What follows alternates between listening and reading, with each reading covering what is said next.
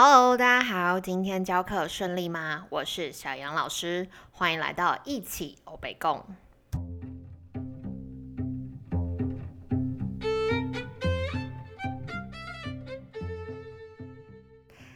那今天呢，是我们第二季的第一集。那我在呃策划第二季的时候，我就在想说，嗯，到底要跟大家分享什么？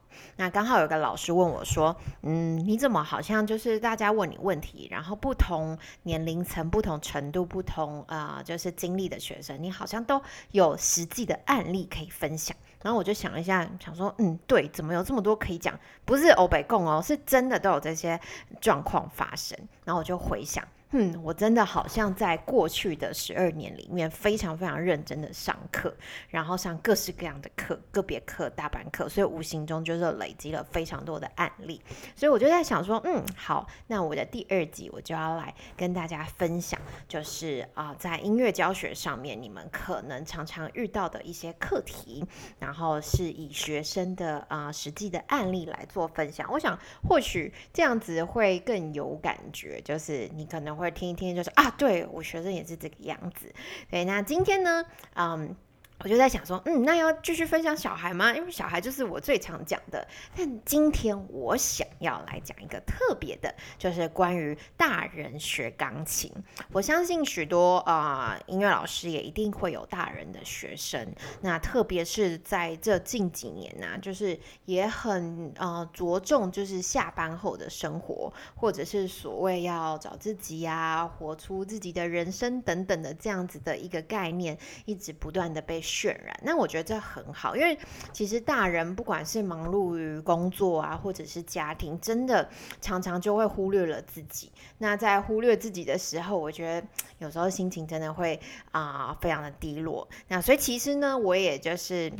有非常多大人的学生，那我觉得教大人是非常有趣的一件事情。常常有老师问我说：“你觉得教大人比较难，还是教小孩比较难？”其实我觉得没有什么难或者简单。对我来说，每一个学生都蛮难的，都不简单，因为每一个啊不同的状况都有不同的课题需要去克服。对，那今天呢，我觉得啊，大人学钢琴，不知道大家大家对于大人学钢琴 这个想法是什么？就是你会害怕大人的学生吗？还是你觉得教大人是非常非常的轻松？其实，在我刚开呃，就是刚开始要教学、刚毕业的时候。我其实是设定在教大人的，所以我的第一个学生其实就是大人的学生。对，那但是呢，你知道，你总不能就是你还是菜鸟的时候，你不能挑学生啊。所以慢慢的就是有小孩，但是当下我就会觉得教大人真的是轻松太多。但是我后来发现，这个其实只是因为经验不足，或者是你不想要多付出。啊，一些就是去处理小孩的一些状况，然后觉得大人是一个比较可以对话的一个对象，然后你才会觉得这个教学比较简单。后来其实我发现没有教大人，其实也是蛮困难，而且需要费很多很多心思的。不知道大家觉得如何呢？是教学生啊，教小孩比较简单，还是教大人比较简单呢？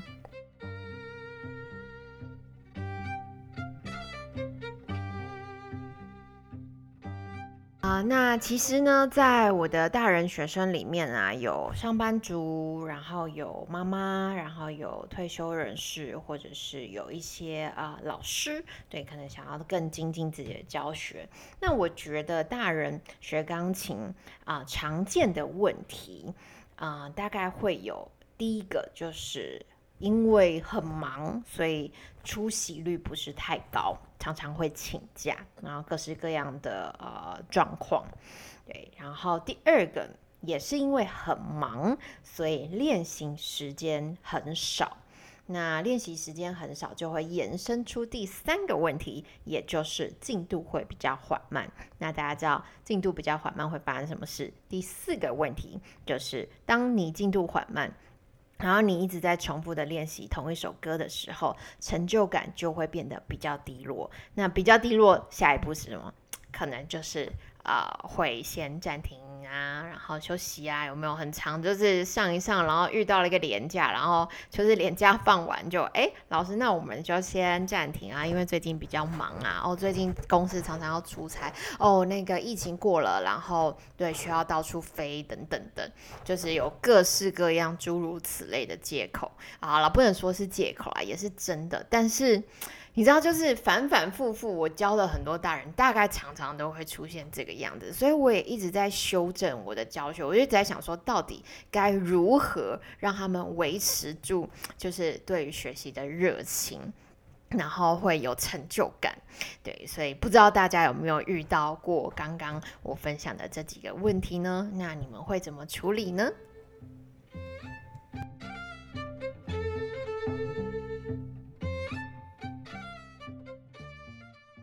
那刚刚提到的是，呃，我们或许会遇到的问题，或许哦，就是当然每个人状况还是不一样，不是说每个人都一定会遇到，对，或许会遇到这些问题。那我们要如何去避免？我觉得就是老师要下一点功夫。所以呢，啊，我觉得。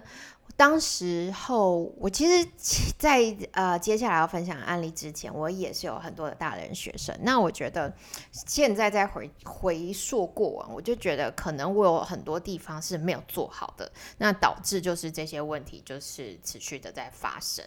然后，所以后来在我这位学生身上呢，我就有做了一些小小的改。那这就是今天要跟大家分享的。所以第一个呢，我怎么样维系大人的热情？我觉得挑曲子是一件非常重要的事情，就是。我们都知道基本功很重要，所以老师呢一定会挑一些基本功的曲子啊，练习曲啊，然后音阶啊，然后或者是依循着那种有进度的教本，这个我觉得是一定要的。但是我觉得大人学钢琴有一个很重要是，他们已经对于一些音乐是有印象的、有感觉的，或者是有想象跟向往的，所以他们其实不会排斥要练基本功，他们也都知道练基本功。重要，但是心中就会有一些自己想要弹的曲子。那我觉得这时候你选曲的拿捏就很重要了。所以在我选曲的分配上面，我其实都会跟我学生讨论说：哦，你有没有想要弹的？然后啊，那我们可以选。第一是你想要谈的，然后第二个是我觉得你需要谈的，这两个我一定会抓住。那至于如果说恋情状况很不错的话，那第三个呢，我们就可以一起来讨论。那我们觉得我们可以谈什么？对，所以我觉得啊。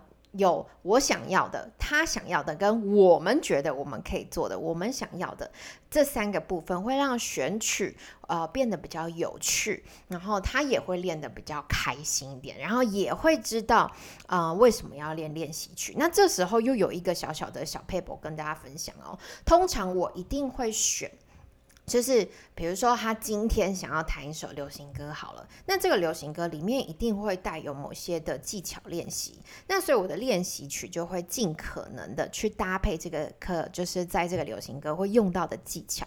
那这样子，你知道大人呢是很讲求 CP 值的，就是他需要知道说，我今天花了这个时间练练习曲，那我就可以有所收获，因此我可以弹我想要的歌，这样他在练练习曲的时候就会练得很开心，对，然后所以。呃，我觉得老师在挑曲子的时候要稍微特别注意一下。那至于呢，那个我们觉得我们可以的，其实不瞒大家说，还是私心，老师觉得应该要练。但是我觉得那个是一个比较有趣的部分，所以我在那个第三个部分就是比较开放性的，我们觉得我们或许可以尝试的曲子，我会挑一些。呃，比较有趣。什么叫做比较有趣？就是比如说，啊，这个教材不是只是就是一首曲子，这样有时候有时候很无聊。你就说弹一弹啊，过了，然后下一首弹过了，过过了过，就是一直在这种循环。所以我挑选的时候，可能是啊，比如说跟跟那个风景。有关系，跟世界旅游有关系，就是可能不同地方的呃风格的曲子，或者是跟一些就是艺术画作有关系，或者是跟一些诗词，啊啊，就是比较有。就是文学性的作品结合，对，那都是啊小品，是轻松好掌握的。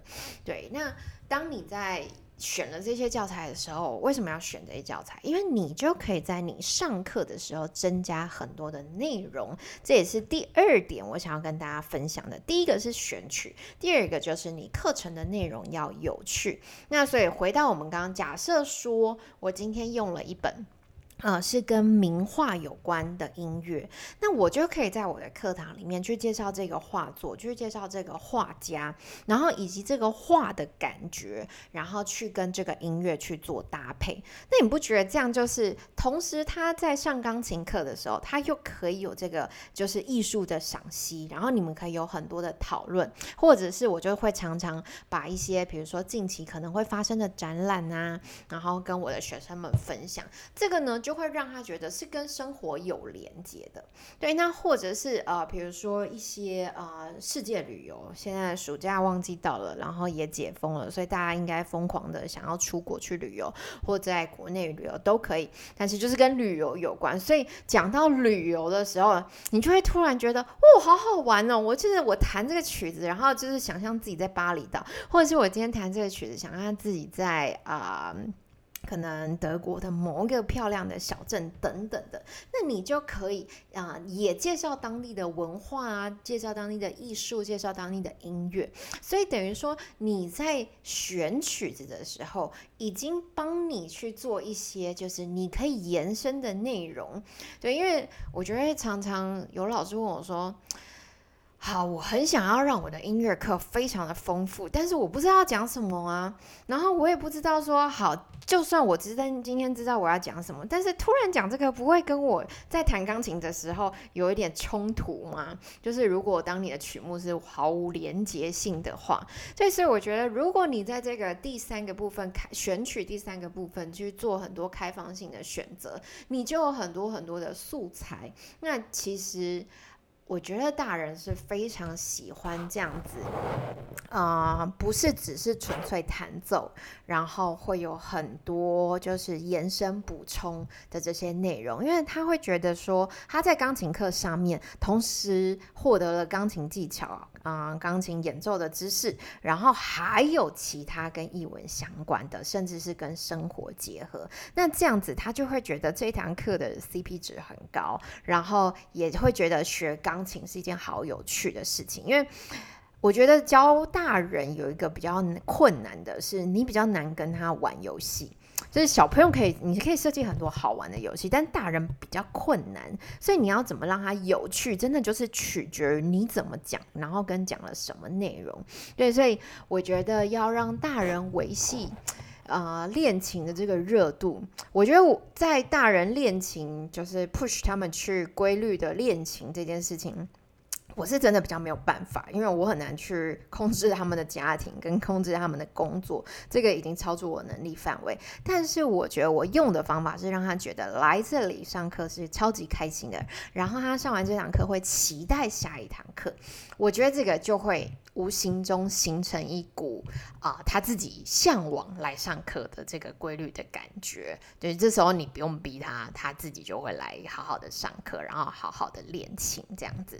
对，第。一个是选曲，第二个就是你上课的内容。那接下来第三个，大家知道是什么吗？猜猜看哦。第三个关键点就是在于成就感。我觉得其实不管是大人或者是小孩都需要成就感。那成就感这件事，我觉得更需要啊，就是被关注，特别是大人学生。那我觉得，因为他们好不容易很辛苦的挤出了时间去来上你的课，然后还要在家花时间练琴，所以非常需要得到就是正向的回馈。那我怎么做呢？啊啊，像接下来要跟大家分享的这位啊，我的非常非常认真又美丽优雅的学生。他呢，其实非常非常忙碌，然后事业有成，然后家庭也顾得非常非常的好。就是我都每次跟他上课，我都想说，怎么会有这么超人的人，什么都非常非常厉害，然后还可以花时间来学习，因为他应该是非常非常的忙碌。然后啊，所以在我们上课的过程中呢，就是嗯，我需要去特别的掌握，说在这个忙碌跟进度之间，你要怎么去安排。所以，我们一开始呢，是从一些就是小小的音乐会。什么叫小小的音乐会？就是可能弹个一首，然后弹个两首这样子，就是先有一个上台的机会。对，那其实你光要准备的时候已经蛮困难的，但是就是透过这样小小的机会。然后去累积上台经验。那每一次的准备呢，其实你都会有一个所谓的准备期。然后，嗯，表演完之后，你就会向往，然后再安排下一次。对，所以像我们前，嗯，也不是前阵子，是什么时候呢？四月多的时候，我们完成了一场他个人的音乐会。我真的从来没有想过，我居然会有大人的学生，然后可以自己开一场音乐会。对，就是连我自己都很少开个人独奏会，我就觉得哇塞，真的是。呃，音乐会最后结束，然后收完整个场地的时候，我回顾这前整个大概将近半年的准备时间，就是真的觉得非常非常感动。对，所以我们从小小的上台的机会，然后到最后一个就是他个人，真的是一个很棒的历程。那我觉得也会让学生知道说，哦，他练琴，然后有一个目标，然后这个目标从小目标，然后到中目标，到这个大目。表，就我觉得是会呃促使学生对于恋情这件事情，他们会自发性的去。知道自己要努力多少，所以我很感动的是，在我们音乐会之前呢，其实他每天都练，他跟我说他每天要练两个小时。我想说，哇哦，这个真的是太认真。有那种就是妈妈然后或者老婆煮饭、洗完碗，然后而且还从公司回来，就是可能弄完都已经八九点了，他还要练琴两个小时，我就觉得是真的非常非常有毅力的一件事情。但这个呢，就是因为你有给他一个目标。然后，而且是比较大的目标，所以他会去啊，就是朝着这个方向去努力。对我觉得这个真的是还蛮感人的。那其实我觉得帮大人上钢琴课很有趣，因为我常常在上课的时候，我都觉得是我被上课。嗯，什么叫做我被上课？就是大人有很多的人生经历，很多的工作经历，所以。我其实像我在管理上，我就觉得我还是很菜鸟。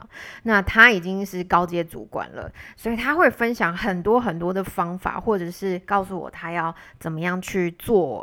呃，遇到一些什么员工啊、管理呀、行销等等的状况，他会怎么做？所以我都觉得有时候钢琴课好像变成管理或行销课，就反而是我受惠更多。那我觉得这个。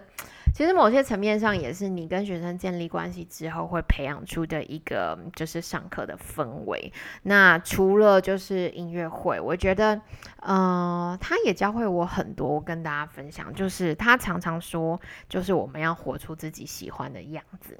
然后他的音乐会很酷哦，他的音乐会的名称叫做“这嗯哪来的勇气”。我觉得一个人要成功，真的就是。第一自律，然后第二坚持，那还要有一点点的疯狂。我觉得在他身上，我完全看到这三个要素，因为他就是一个非常自律，然后很坚持的人。而且为什么会有这个起呃音乐会？真的就是我们说，就是其实我在做每一个尝试的时候，我也都很怕学生拒绝我。那我都记得是我们在一个音乐会结束之后，我就说：“哎，那下一场就换你自己喽。”对，那。其实我心中有觉得想要 push 这件事情，但我其实也是有一点害怕，所以我就是用一种比较轻松的方法，然后没想到我们两个就是觉得哦。啊，好啊，那就来试试看，你知道，所以自律、坚持还要有一点疯狂。我真的觉得这件事情没有一点疯狂是绝对办不到的。对，那在我们音乐会里面也很感动，就是他还有邀请他一位非常要好的朋友来分享他自己的人生故事。我觉得大人音乐会可以做很多很多不同的变化，像这场音乐会除了音乐，然后。还有很多的分享，然后在曲目的选择上，他也就是有精心设计。比如说啊，每一首曲目其实挑选都是有背后的含义，可能是思念自己的家人，或者是这首歌是想要传达什么样的意念。然后在音乐会的过程中，除了演奏，然后也会就是分享这些概念，然后给他的啊就是听众，让这个音乐会是很有互动，然后很有故事性的。对，然后。重点是，大家还可以就是吃非常就是好吃的点心这样子，然后是一个非常温暖，然后非常有质感，然后非常 我觉得表现出他活出他自己的样子。所以我觉得大人学钢琴真的不会只是在技巧，不会只是在音乐，更多的是在他。对于人生的态度，对于生活的想法，对，然后我觉得他除了说就是要活出自己喜欢的样子，还要把每一天活得有滋有味，然后要啊讲究，而不是将就。这他每次讲的这些话都会在我的脑袋里面，然后我就觉得哇塞，我真的是收获很多。然后其实这些人生哲理啊，都可以应用到就是你的课程里面。像我就觉得啊，不要将就，而是讲究这件事情很重要。我们有时候上课，像我在观课，我觉得。啊，老师们常常对于大人的教学会比较常会出现一个状况，就是觉得大人都听得懂话，觉得大人就是你说什么他就做什么，然后觉得大人比较不需要有趣味性的课程。我觉得其实这都是错误的，对，就是。你不能因为是大人而忽略了你备课的功夫。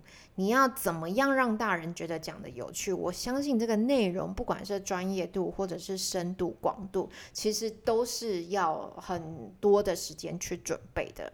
然后有这样才会觉得有趣。我们的有趣不是来自于玩游戏，而是你这个呃上课的内容。对，然后还有就是啊，大人虽然听得懂人话，但是。我们有时候在音乐上面是很专业的，嗯，其实你还是要用大人可以听得懂的表达方式去告诉他们。比如说和弦，好，你要怎么样去讲和弦？三个音吗？然后三个音按在一起，或者是哦，C 就是哆咪嗦啊，F 就是法拉哆。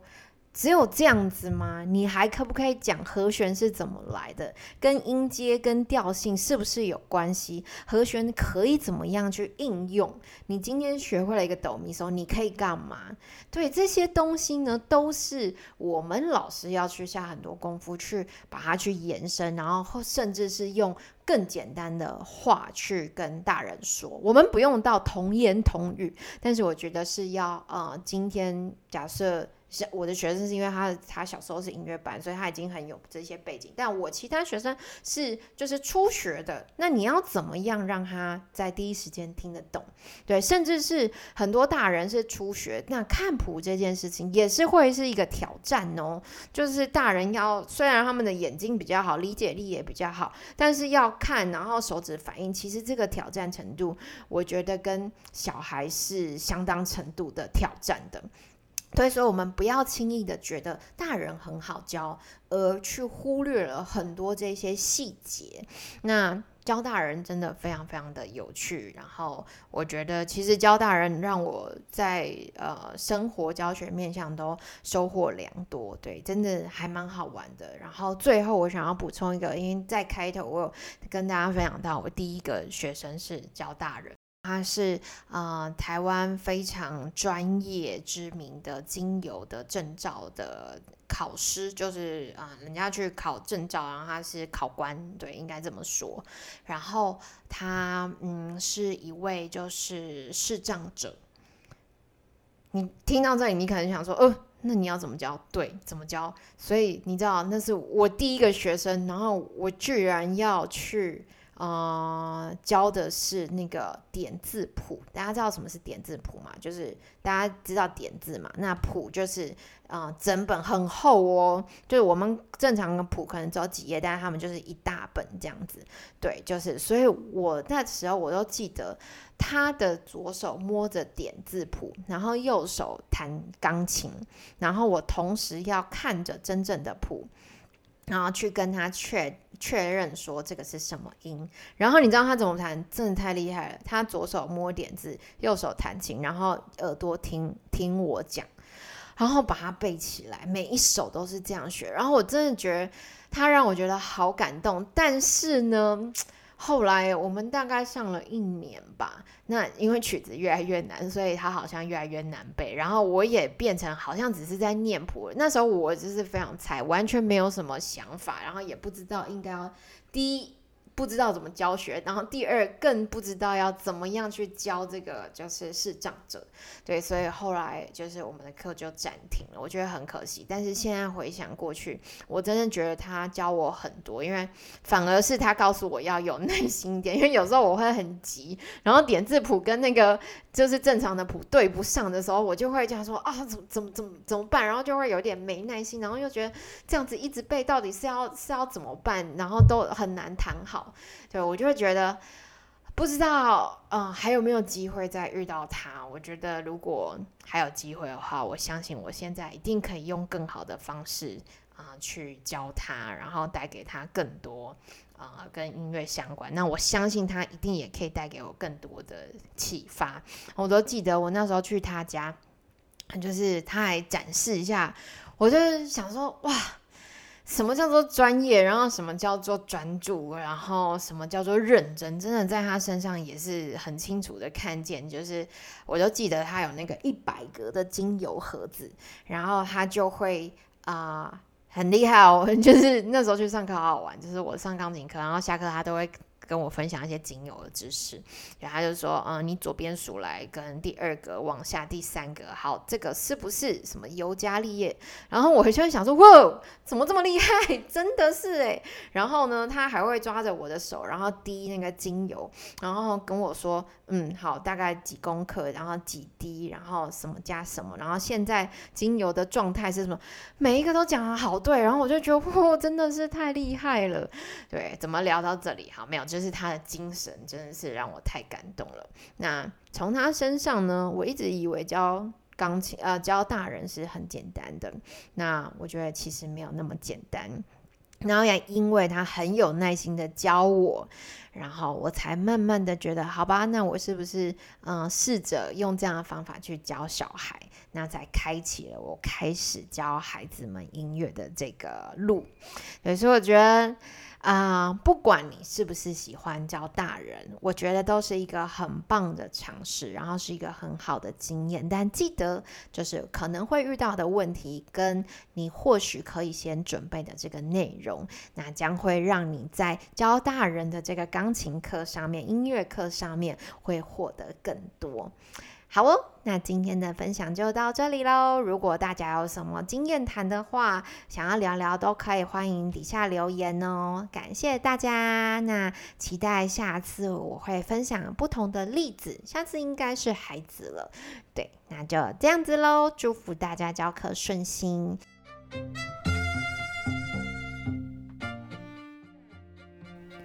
大人学钢琴，学的不只是钢琴，更是面对生活的态度。祝福大家都有美好的钢琴课，一起欧北共，下次再见喽。